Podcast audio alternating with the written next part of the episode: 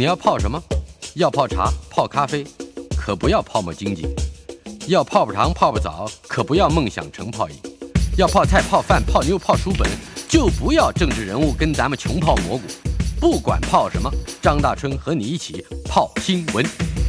台北 FM 九八点一 News 九八九八新闻台，今天进行的单元孙维新谈天。国立台湾大学物理系及天文物理研究所的教授孙维新先生，以及《科学人》杂志总编辑啊，还是差点忘了，孙维新先生在我们的现场。维新兄，哎，大春兄好，我们各位听众朋友大家好。冷风过境，寒流寒流来袭，嗯，这个你也来特别陪我们。哦，对，我还到现场来，知个人死生于度外，这真的是很。说你胖你就喘了，很高兴哎呀。来，今天我们有重大的消息要宣布，对吧？对，大春兄，我想各位听众朋友也会记得，在过去这几次节目里面，我们都提到了两个，呃，怎么讲，官方跟民间的尝试登月。嗯，那一个是美国的有准，我还记得我们把那个猛禽拿出来好好表扬了一阵子啊。是，另外是在日本的 Slim。日本的这个纤瘦苗条的、嗯、苗条计划，yeah, 月球无人探测器对准确落下去的。嗯，但这两个任务的结局呢，套句美国太空总署的署长的话，都给我们累积了不少数据，达到充分学习的效果。意意思就是。嗯，不不好说失败。哎，对对，不好说失败，说 给我们很多学习的机会吧。嗯嗯。当然，有准那个问题挺大的，是他进到了地球轨道，根本就还没有朝月球出去。他本来在月地球旁边要绕上两三圈以后呢，在一个大椭圆轨道出去月球以后，让月球的重力场捕获了，再进到绕月球的轨道，慢慢修正成小圆圈的。嗯。但他连地球的轨道都还没离开。那一开始，它本身太阳能板有问题，但后来太阳能板的电、嗯、电力问题修好了，可是它就开始燃料泄漏。哦，它的推进器、推进剂开始泄漏，而这个推进剂呢，是到了月球以后，它要反向逆向火箭能够降落在月球表面上用的燃料。嗯嗯、但等到那个推进剂的燃料都泄露的差不多了，这个任务也成功不了，所以就在一月十八号，他们的十八号，我们的十九号，美国。呃，对，重新回到了地球的大气层。嗯，那这个 re-entry 重新进入大气层，听起来很和缓，意思就是在大气层里面烧毁了。这个叫做纰漏不打一处来，是不是？对，但是一个错，呃，或者说一个这个麻烦就接着另一个麻烦。他这是民间公司的，所以待会儿也会有个新闻在讨论说，当美国呃强力的依赖民间公司的发展。可是呢，它所需要应用的技术，在美国的官方花了几十年长期累积下来的经验，是不是都能够有效的转移到民间公司去？嗯，这是一个很大的问题。现在看起来这个问题出现了。是。那日本呢？当然，日本的 Slim 还算是官方的。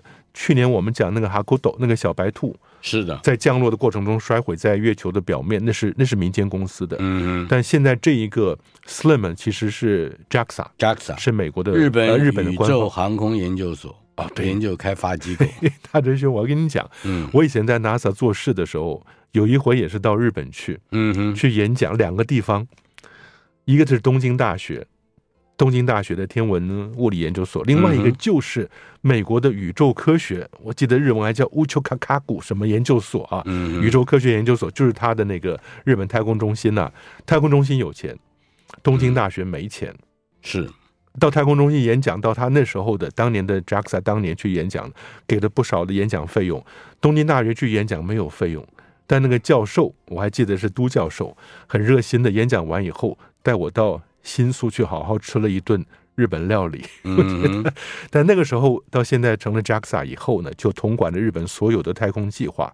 但是现在这个 SLIM 虽然准确的降落在离他的目标区一百米之内，这比原来的十公里要好上了。啊，百倍到千倍吧，准确的程度。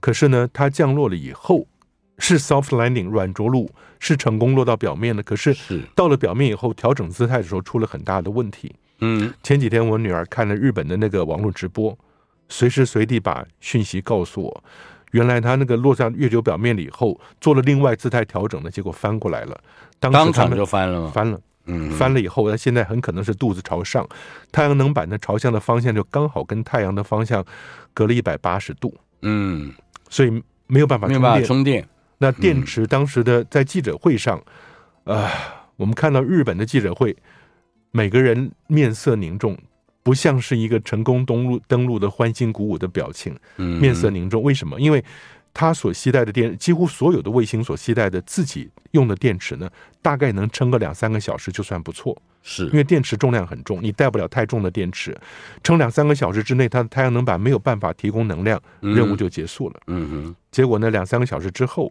，Slim 的电力就中断了。但现在日本讲的是唯一的希望，因为它是在月球的白天，是，但是太阳在另外一侧。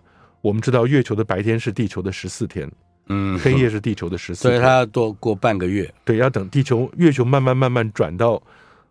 另外一边，太阳落它跑到另外一边的时候，才能充电。希望能够给太阳能板重新充电。嗯，但是问题是，太阳月球表面的低温，在这十四天里面，其他的仪器是不是真的会结冻到没有办法重新启动的地步？这就不知道了。可以大概知道它的气温是多少？因为跟我们现在哦零下两百度左右，所以我们现在还挺暖和。对啊，上次那个印度的月船三号不是也这样？不是说大春您记得吗？月船三号成功登陆了，八月二十三号还把那天定成印度的太空日嘛？嗯，但落下去以后，经过了十几天就没有了，见到了月球的黑夜，它就停了。他们希望是说月球黑夜过了以后，白天重新来临，看到了阳光又能够重新启动，守着阳光守着你，但后来也就没有。没有，我们可以请这个孙老师给我们介绍一下他的任务目标，就是好像还蛮蛮复杂的，是吧？很精准的一个任务。对他，他要决定自己落在什么地方。这就像我们上次在节目里说过的，如果大春兄在在月球上有一栋别墅，你希望太空船降落在你家门口。嗯那个误差范围就不能到现在的十公里，嗯，last mile，对对对，只能在十几米的误差范围啊。所以这个 Slim 它它是把 AI 去观察落地的地点，那自己随时随地做调整，希望能准确的落在它的 target area 的一百公尺的范围之内。那显然日本人说，他们他们现在号称是达到了，但你知道为什么啊？他们现在是在电池消耗掉的三个小时之前。嗯，把所有看到的影像都传回来。是我记得我女儿跟我讲，她所看到的影像都是看地面，嗯，因为方向已经反了。是，她看到的都是地面，他们也没有办法明确的判断到底它的地面什么地方。但是他们自己是说，传回来资料显示，落下去的过程位置是准确的，落到地面是仍然能够存活，往回发送讯息的。看起来他们要落地的地方，并不是一个容易着陆的地方，是吗？怎么讲？每个地方其实都不容易。嗯、我们上课给学生上课讲火星表面，您记得吗？最早一九九七年拓荒者号那个小车子开出去，嗯，那个整个环境看起来像是一个一个丘陵起伏的环境，但是上面的大大小小的石头，坑洞是对，石头很多。嗯、然后他也很有趣的是，把那个视角从他那个地面站的视角换成了小车子的视角。嗯，小车子真的，我们讲狗眼看人低，所有东西。在他面前都是巨大无比的石头，你就知道那些太空船落到的表面是很辛苦的。月球表面也是一样凹凸不平的。所以日本的 JAXA 他自己评论自己，他说这次的任务是六十分，对，就是不管怎么说，成功着陆，着陆了之后送回了讯号，对，我到了，这就算是及格了。嗯，他们啊、呃，你知道怎么样把这个成绩单写得好看一点？虽然说给了六十分，我觉得日本人这样持平之论了，他也不会再去再去蓬风的去吹到什么样成绩。哦，那句话很重要，前往月球表面的道路已经打开，是吧？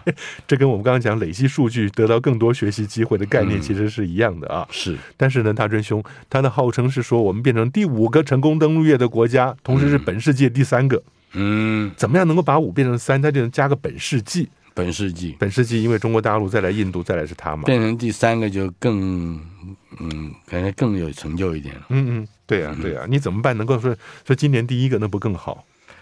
所以他的他的这位长官叫国中军呢。嗯嗯，国中就是我们上国中的国中，对，军是平均的军，对，是 JAXA 的负责人吗？呃，他是负责这个计划的负责人，嗯，对，在在记者会上，当然还是面色凝重了。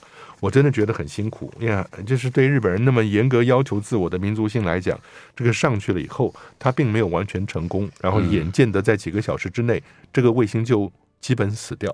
是，所以那是也很难过的。精准着陆他们是做到了，软着陆成功着陆做到了，精准着陆做到了，嗯、所以这是为什么他还能够说勉强算六十分吧。至于美国的有准月球登陆器，还有没有要补充的内容？那我想也差不多了。那么现在至少美国另外一个公司啊，嗯，以前不是讲说呃，United Launch。U U L A 这个这个公司嘛，嗯、波音跟洛克希德马丁成立的公司，他们所发展出来这个 Centaur，呃，半人马座的火神，嗯，你记得这个火箭是成功的，能够把他这个太空船送出去的 Vulcan Centaur 新型的火神运载火箭，嗯，这是成功的，所以火箭公司还可以大吹特吹呢。但就是这个 Astrobotics 这个民间公司所做的有准，嗯，显然出了很多的问题，流失太多燃料，没有机会软着陆。这个燃料其实我们在在在 NASA 工作用卫星做任何任务的时候，燃料就是个非常关键的事情。嗯，你如果顺利成功发射轨道过程没有损失太多燃料，你的卫星寿命可以有效的大幅的延延长。啊哈，因为你留了很多，一个是燃料，一个是冷却剂。我记得我们那时候用了几个红外线望远镜，卫星的望远镜，您知道吗？他说的发射成功，在调整过程中用了很少的推进剂，而且。它在降温的过程中顺利降温，所以呢，冷却剂也用的很少，嗯，推进剂也消耗的很少，这个任务瞬间能够延迟到两倍的时间。是，听到这就知道太空有很多这样子的有趣的事情。但是刚才您提到一个在节目之初啊，嗯，呃，关键性的因素很可能就是跟民间合作，这个必须要担当的风险，嗯，往往要看。原来 NASA 它究竟开发出来的这些技术有没有充分的授予民间公司？嗯，那个充分授予也很吊诡，因为它也牵涉到这还包括国家安全啊、国防啊什么这些。嗯，而且资料量非常大。嗯，您可以想象，像我们以前在 NASA 所看到的过去那些记录，一个一个厚本装订在一起的，无论是准则手册也好，或者每个任务成功失败所累积下来的检讨分析也好，谁有机会全部去把它看完？但那些东西就是这些人才长期累积的成果。但你今天民间公司一头热的投入这个，就像像马斯克，他反正我就往上射吧，射失败了，那就是我自己的累积出来的经验吧。那过去这几十年的经验。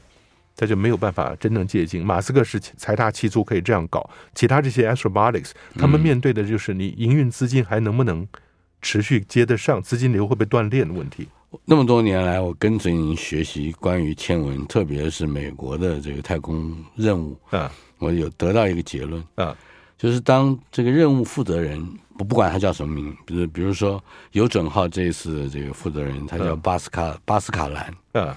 他说的话，只要看他说最后说什么，嗯，大概就知道这是这是直接就可以给零分或者是一百分。他说，嗯，我们是商业公司，嗯，是在商业太空飞行的时候，这个时代啊，更具备竞争力。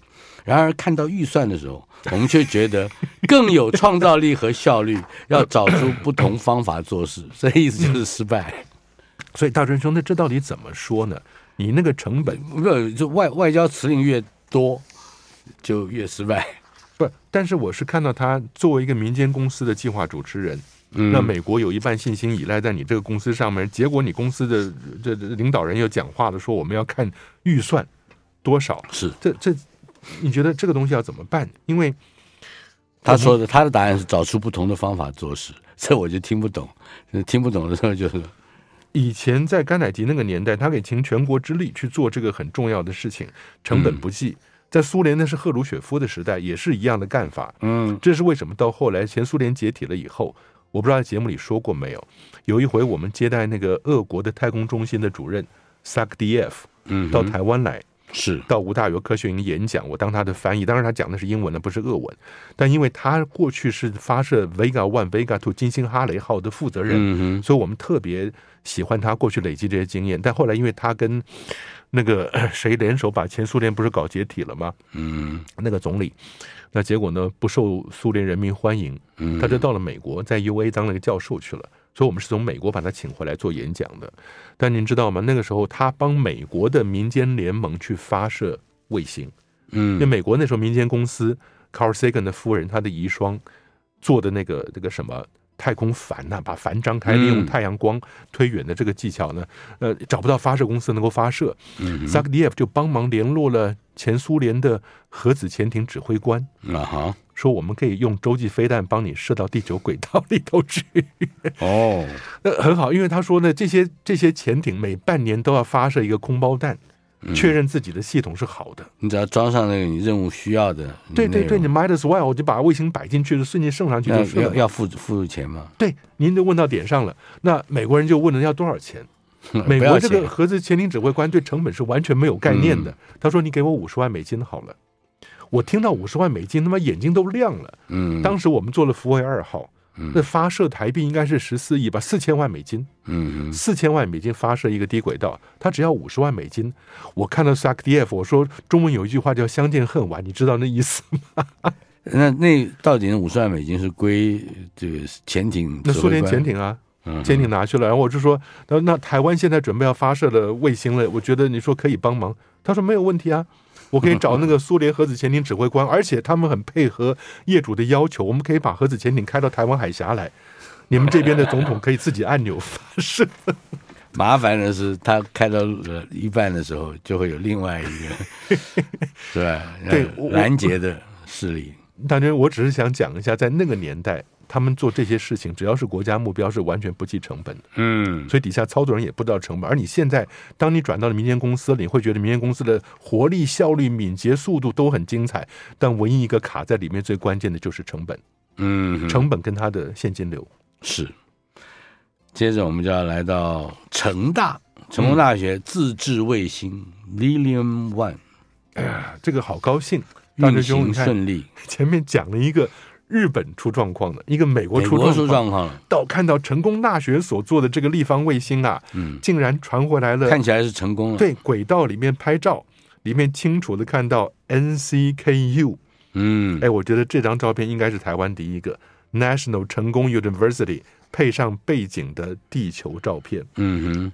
证明它是在轨道里面，这不可能是 P 图了。是。在轨道里面拍的自己的小小立方卫星上面的标志背景就是我们的地球了。嗯哼，所以这个很高兴。那真的是有机会的话，让成大能多跟大家说一下，庄志清教授率领的立方卫星团队，这是一个三 U 的。您记得三 U 吗？一个 U 好像是跟吐司面包十公分十公分，对，十公分十公分十公分啊，十公分立方。对，十公分立方，太好了！大春兄现在都变成太空专家了啊！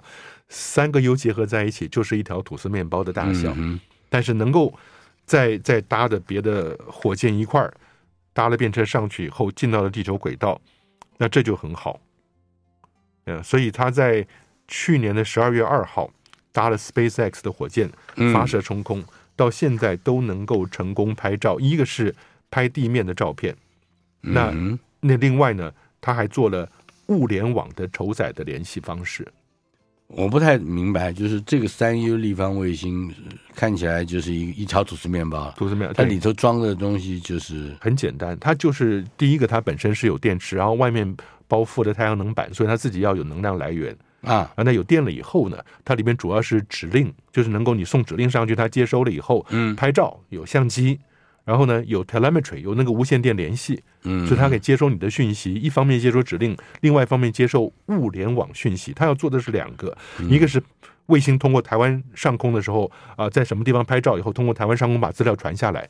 另外一个呢，它可以测试在偏远地区，如果你那边没有网络，嗯，你可以用移动式的上传的方式传到你这个卫星上面，等到卫星绕到有网络的地方，它再把资料传下来。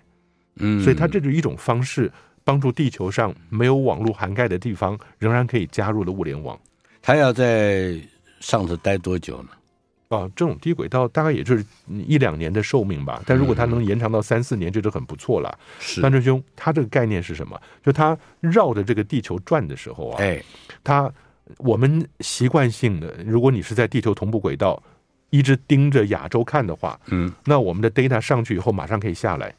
但如果有些地方它没有一个方便的联络的方式的话，哎，你就可以在卫星通过头顶的时候把讯息送上去，嗯，等到它转到另外一边再把讯息送下来，嗯，这就是他这次想测试的物联网的概念。是，今天进行的单元孙维新谈天，维新兄，哎，我们今天要谈的是呃，执行第七十二次的飞行，火星直升机创新号 又跟 NASA 失联 啊，屋漏偏逢连夜雨是吧？对对，我们今天的节目讲的任务就这样，让我们的心上上下下的忐忑不安。忐忑那两个字也就是一直凉下去了，好不好？啊，不不，还好还好，又找回来了，又找回来了。哦、刚刚不是讲了日本失败的 Slim，然后美国失败的 Paragram 有准吗？哎、嗯，台湾的成功大学成功了，哎，嗯，难怪叫成功大学啊。嗯，但是呢，到了美国火星，我们熟悉的这个 Ingenuity。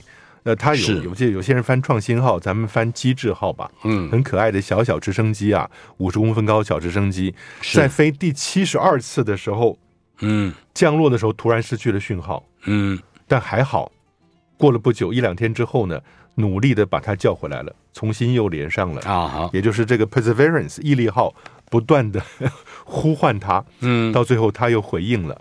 就是火星探测车了，这 Perseverance。对对对，最新的这一台巨大的火星探测车啊，越长越大。那这一台呢，就像一个坦克车一样。大真兄，那个坦克车以前我是装甲兵的，嗯，如果坦克车外面出了什么问题，最底下有一个钢板，嗯，你打开以后可以从底下出来。是，所以那个。但是那个我看过这个嗯，美国好莱坞的电影。啊，电影啊，那个 Fury，嗯，对对对，Fury 那个电影，他就逃，他要逃的话，从底下打开底下钢板钻出去的啊。但是呢，那个毅力号肚子底下挂的这个 Ingenuity 机智号呢，就是他先开到前方平的地方，然后把这个机智号丢下来，是，它真的是落在地面上，还好因为不太高嘛，嗯，四个角是有弹性的，落在那个地方很轻的一个小小的直升机。然后呢，这个毅力号在退退远了以后。开启了摄影机，然后说五四三二一，selfie 一下，Yeah，camera，然后这个直升机就起飞了嘛，不是？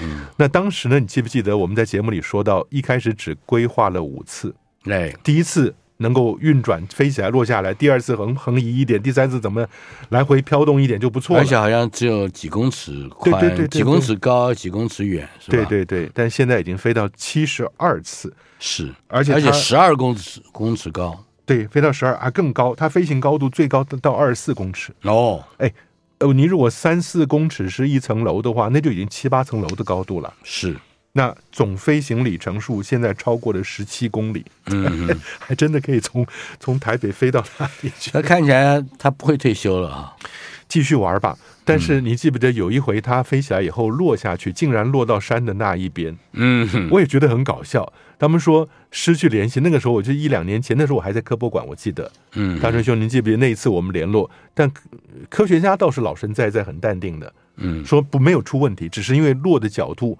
让他一个小山丘隔隔住了。等到等到这个毅力号呢，开过去绕个弯，看到它以后又可以联系上了。显然那次是没有问题的。是，那这次现在我想应该见显老态了。它在落下去的过程中讯号消失了啊，但后来过去以后又联系上了，所以现在重新获得联系，可以继续飞吧。这个创新号的确是长寿哈，Yeah，是一个是个人瑞级的。不过，嗯，我们要特别考虑的是，它挨过火星那样冷的夜晚，嗯、这跟月球上也差不多吧？对，大仁兄，这是为什么我们比较担心 Slim？因为它如果说它的电池，就像我们的的呃手机电池，它到最后是有一个很低的底线在那个地方维持它的基本运作。嗯，你里面有些重要资讯、基本资讯不会丢失的啊。你到了那些太空卫星里面也是这个样子，它有一个最低程度的电。能够维持记忆跟它的一些仪器的温度，是不要把它整个冻坏了。那你如果说到了它电完全跑光了，没有补充了，再到了低温，那恐怕就回不来。是，而且我们还不要忘记，创新号它这个除了长寿之外，飞了那么远，飞了那么高，它还要协助地面上的毅力号去找火星上可能的。古代微生物的生命迹象 是吧？呃，那是一个高远的，那是一个对，那是一个 那是一个梦啊！对对，大仁兄，就您刚刚讲到了，无论是月球或者是火星表面的低温呐、啊，那这些太空船无论进入休眠状态也好，或者是要熬过它那个黑夜也好，长达十四天的黑夜也好，嗯、它都需要有一点基本的电量，维持里面的设备保持温暖。是，就像你到了那个哎极冷的美，譬如美国北部的那些州啊。你冬天大雪，车子停在外面都得接上电。嗯，那有一回我们在西藏青藏高原，嗯哼，要上山，在阿里最西边的阿里最艰苦的地方，到五千米地方去盖天文台，是那些卡车是没有办法发动的。嗯为什么？因为它连油箱油管都冻住了。是那结果怎么办？我那个助理跟我说了，说老师，我看到我差点没吓出吓破胆了。那个司机，当地司机竟然把旧棉被嗯丢到油箱底下点火去烧，哦。点火去烧，烧了烧棉被。以后，烧棉被，然后去烤那个油箱，嗯，希望把油箱里面油烤化了。然后那个司机看到 我这个旁边这个汉人小朋友那个脸上青一块红一块，他说：“你不要担心，这是柴油，啊不是汽油，是。是柴油，所以它是可以这样子把没有那么强的挥发的，对油箱烤化以后，它就能发动。嗯。然后发动以后呢，我们上到五千一百米的高山，早上可能十点十一点才到，因为那时候天才亮。那工作到下午三四点才下来，中间那几个小时，那个车是不能熄火的，嗯，熄火你要再找棉被烧，熄火就发不动了。是所以你可以想象，那个冷是是是这样的状况的。我们要不要说一说重新和火星直升机创新号建立联系的这一个过程？Yeah，没有，他就是很 很努力的对他发出讯息，然后希望他能够回应啊。是，那他他通讯突然中断之后，他说：“哎，终于联络上以后再传出好消息对，传出好消息。不过也还好了，因为这我相信不是第一次了，嗯，很多次都大大小小会这样子。因为一个东西用久了，毕竟是这样。我们以前接触过好多太空卫星啊，到了老迈年糕的时候，嗯，就会这个样子了。好的。另外就是火星赤道下面嗯发现了大量的水冰沉积物，这个这这样的消息已经看过两千次了哈。啊不，这次不一样，啊，这次是这次不一样样了。我大师兄，这是我觉得科学的发展不断让你改革你教育的素材。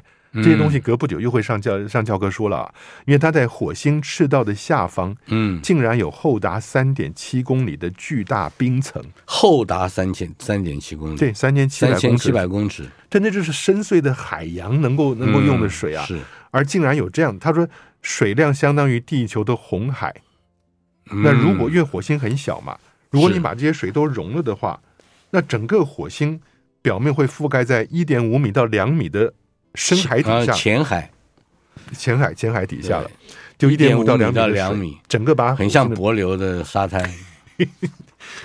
对呀、啊，那有点像火星表面，如果全球暖化到的水都都化了以后浮出来啊，嗯、那就有趣了。所以你可以想象，火星水还是不少的。嗯，所以当年教科书上讲的火星是如此荒凉、贫瘠、干燥的一个环境呢，到现在都不能这样写了。是以前是陆陆续续找到一些冰层。嗯嗯，当年我们说的绕着火星轨道的太空船去侦测火星表面的热中子的量，嗯，只要热中子的量变少了，那个地方就有可能有冰。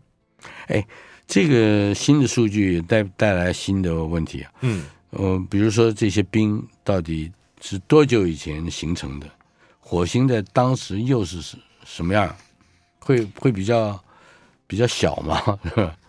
那这些可能是过去十几二十亿年以前的，因为大家相信火星在三十五亿年以前应该是芳草鲜美、落英缤纷、桃花源的。嗯，所以那时候水应该很多，但从那时候开始呢，经过了几次变化。无论是极轴的情测也好，嗯，为什么在赤道底下会有冰，就代表当年这些冰出现存在的时候呢，赤道是极区，嗯哼，它其实倾斜是九十度的，是。火星现在倾斜是二十五度，我们倾斜是二十三点五度，嗯，但是根据估算呢，火星过去可能倾斜到四十度、四十五度，这个倾斜在太阳系的很多行星都有呢。嗯，天王星就是倾斜的九十度，嗯，躺在那儿转呢。但是你怎么叫他躺着？他他自己觉得他是站着的。哎，没有啊，他的南北极就是朝向太阳跟背向太阳啊，它不是像陀螺一样，它的转的那个赤道是上下垂直于黄道面的。哦是，就是反正跟地球不一样的，对地球为标准来来说。呀，如果地球回到零点的话，就是上下嘛，对不对？嗯、跟黄道面垂直的，但是地球倾斜二三点五度了。是，那天王星一不做二不休，倾斜九十度。嗯，所以我们把它叫躺下来啊。总之，庞大的水资源对于未来殖民火星的人来说是一大福音，啊，不，你要盖个水坝 啊。就是你给大家一个错误的想法，说不定大家伙就挤着去搭火星车了，上去哈，没有那个那要去收矿泉水，而且收矿泉水。哎，你不要这样讲，讲了以后哪一天真的是 7-Eleven 会出现火星矿泉水啊？嗯哼，我们这你说诈骗集团也非常企业化了，我就很好奇，海洋深层水到底是多深层的水？哎，这你怎么突然把我刚刚胡说八道的话联系海洋深深层水来了？对对，不过不过 还是这样，有人不是卖月球跟火星表面的地吗？你记不记得？嗯，有些人连小行星都能卖啊。是，那有些人不是还还有一个问题是还有人去买啊？哎，对，有人还真买，那整个火星上地产商在那边卖啊。嗯，那你想有一天卖火星的地表下面深层水，还真的有可能的。嗯，是。Yeah. 接下来一条新闻，我们还有两分钟的时间，我们给他一一分半好了。嗯嗯，马斯克说话了。嗯，液态氧推进剂泄漏，所以发生了什么事？呃，前两次都是以失败收场，即使他那个失败让他的公司的。的的同仁们兴奋不已，把失败看作成功啊！嗯，那第一个是你说去年不是在四月份嘛，起飞以后爆炸了，是的。那去年十一月，嗯，那经过的千呼万唤始出来以后啊，上飞上去了以后，终于分开了。二级第一级底下 first stage 跟上面的 second stage 分开了啊，四月份根本就没分开，所以两个一块炸了。嗯嗯。那二月份的分开以后呢？分开以后没有多久，底下这个炸了，那上面那个。也不知所踪，到最后自毁。嗯，所以十一月那个呢，虽然说成功分开了，火箭分开了，好跟上面那一段，但是后来也没有成功。那现在大春兄啊，嗯，第三次星舰测试，今年二月登场。嗯哼，所以我们要看到底这个二月马上就来了。是我们大家过农历年的时候也看一下第三次 Starship，嗯，星舰第三次星舰轨道试飞。这个看起来非常巨大的东西啊！马斯克一开始讲说，当初为了设计把人载到火星去，嗯，成立火星大量的人罗在那边的一个殖民地啊。但后来呢，Starship 变成了美国在呃月球周遭从轨道下去表面的这个转接船，所以它这个测试第三次是很关键的，嗯，决定那个阿提米斯到底能不能使用它的东西。是，呃，反正无论如何，他们都会学到很多东西。嗯台北 FM 九八点一 News 九八九八新闻台，这一条新闻非常适合孙维新谈天。引发警报的爱因斯坦探针卫星，哎，这听起来像个政治新闻啊！哎，是科学用途，结果是科学用途，有没有人会失望啊？其实也没什么失望的。哎，就是我们在一月上旬呢、啊，嗯，在选举之前出现了这个国家级的警报。我记得那天下午呢，我在跟某出版公司在那儿开会啊，瞬间四五个人桌上的手机同时响起来。你你你看中文的还好，因为发射卫星，我们知道发射卫星就是卫星嘛，嗯，进到轨道的。那结果英文写的是 air raid 空袭飞弹 missile，这是国家级的造谣，这就不好说了。但你可以知道，你你要。你真的要做任何操作，不应该拿这颗卫星来做。嗯，因为这颗卫星不是单纯中国大陆的，它是跟欧洲、德国对，嗯，跟跟马普，马普就是 Max Planck，马克思普朗克，普朗克是量子力学，是物理上面的大师啊。所以现在德国有好些地方都有马普研究所 Max Planck Institute，那那是世界级的那个呃科学研究的机构啊。是，那大陆跟他们合作做出来这个爱因斯坦探针，爱因斯坦 Probe。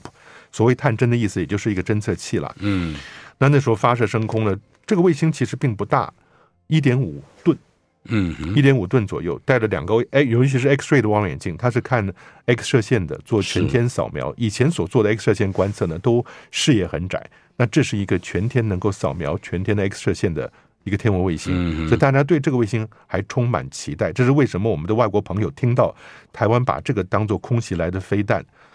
咱们就是丢人了，哎，我我觉得这个是泄露国家机密啊！啊，就我们国家的国防部那么蠢，那应该是列入国家机密的。啊、不是，真的英文程度太差，我们的 英文程度没有人检查英文就出来国家级的警报，这是我觉得很难以理解的地方啊。但是呢，重点是什么？重点是大春兄，我讲一下天文吧。回到天文上面，嗯，X 射线其实是要在能量非常高的物理机制过程中才会产生 X 射线的。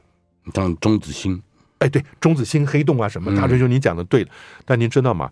天文学家在过去十几、二十年、二三十年的过程里，我在 NASA 的时候，竟然在一些想不到的地方，嗯，看到 X-ray。哦，星系团。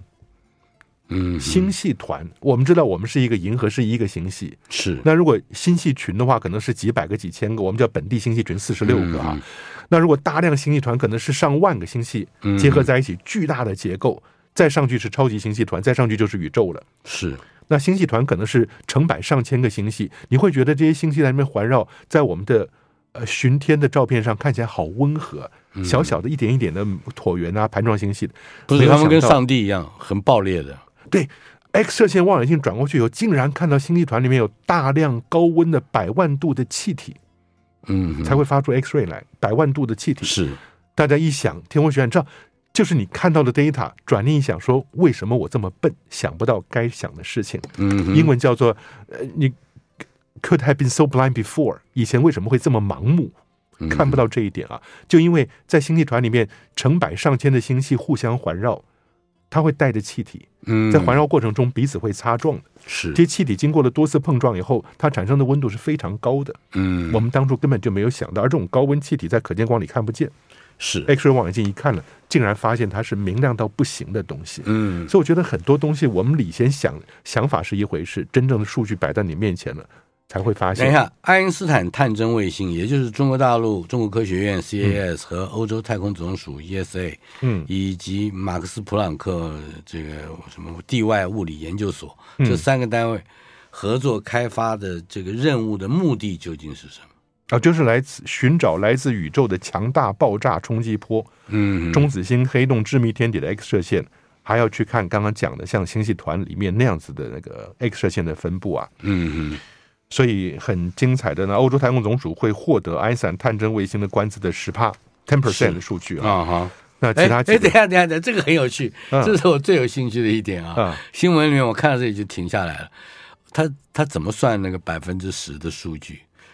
哦。就是你整个上去以后，等到你完成了 commissioning，commissioning 就是测试结束了啊，正式开始观测了。所有的能观测的时间里面，他拿百分之十的 data。钞票我知道可以分百分之十出来，哎，资资讯怎么啊？很简单，这太奇怪了。哈勃望远镜就是一个一个轨道，它每个轨道是三十分钟左右，所以它给你几个轨道，他知道这一个季节，这一季节里面我可能会有有五千个轨道啊，你拿十个就是五百个轨道是你的。所以这五百个轨道的 data 就是百分之十，这样算的。观测时间，它是按照宇宇宙的什么呃，它自己运作的时间，哦、它自己运作的观测时间、嗯、累积在一起以后，百分之十是你的。那大陆上显然他拿到的比较多，因为他负责整个卫星的发射嘛。嗯哼，这 样好的，嗯，这个一下理解了。我就等着问你，嗯、怎么怎么算百分之十？啊、来，天舟七号，哎，这是大陆的天舟七号，载着厌氧的古菌。哎，这厉害了！深空实验要揭开外星生命的奥秘。哎，我觉得这个很聪明啊。嗯，我们知道大陆上神舟是载人的，观点很聪明。对对对，神舟是载人，天舟是载货的。嗯，但天舟上面竟然带上去厌氧古菌。嗯哼，也就是你在地球上，能找到那些不需要氧气的，可能深海热泉旁边的，嗯，不需要氧气的细菌，古菌也是它可以存入很很多年的菌啊。是，把它带到太空里面去了。目的是什么？它既然不要氧气，嗯，那你看它能不能承受严苛的太空环境吧？就是更极端的环境，更极端的生存条件，尤其是宇宙射线。啊哈，宇宙射线强力的轰击，跟你经过外面这些低温高温的变化，你进到太阳底下一两百度，到太阳阴影里面就是就是零下两三百度啊，嗯，然后你在这里面摆到太空站上面，它很可能大陆把它载上去以后，阴阳古菌根本是让你。待在户外，嗯，直接去体验那个严苛的环境。如果为什么你一定强调严苛呢？因为这对于艳阳、对于古菌来说，呃，它就可能说舒坦不过躺着，还能舒坦着呢，是吧？是吧？但不，这个东西来讲，意思是为什么讲说外星生命啊？嗯，如果他把这一个艳阳古菌摆在太空站它的天河太空舱外头，摆上三个月半年啊，还活着，嗯。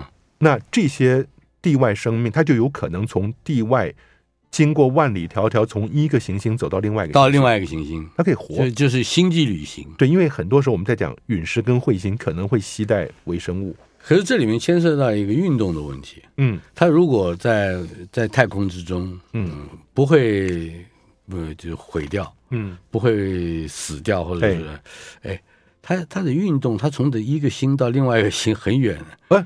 我们现在从地球表面已经有月球的陨石、火星的陨石，连水星、金星的陨石都有了。嗯。也就是如果这些厌氧古菌曾经存留在几十亿年前的火星表面，嗯。现在进入的休眠了，一撞，你把几块石头撞起来，上面带着厌氧古菌，嗯，在空中飘飘荡荡一千万年，然后碰到但他们还活着吗？还活着。啊，经过了地球，然后就掉下为什么寿命会那么长？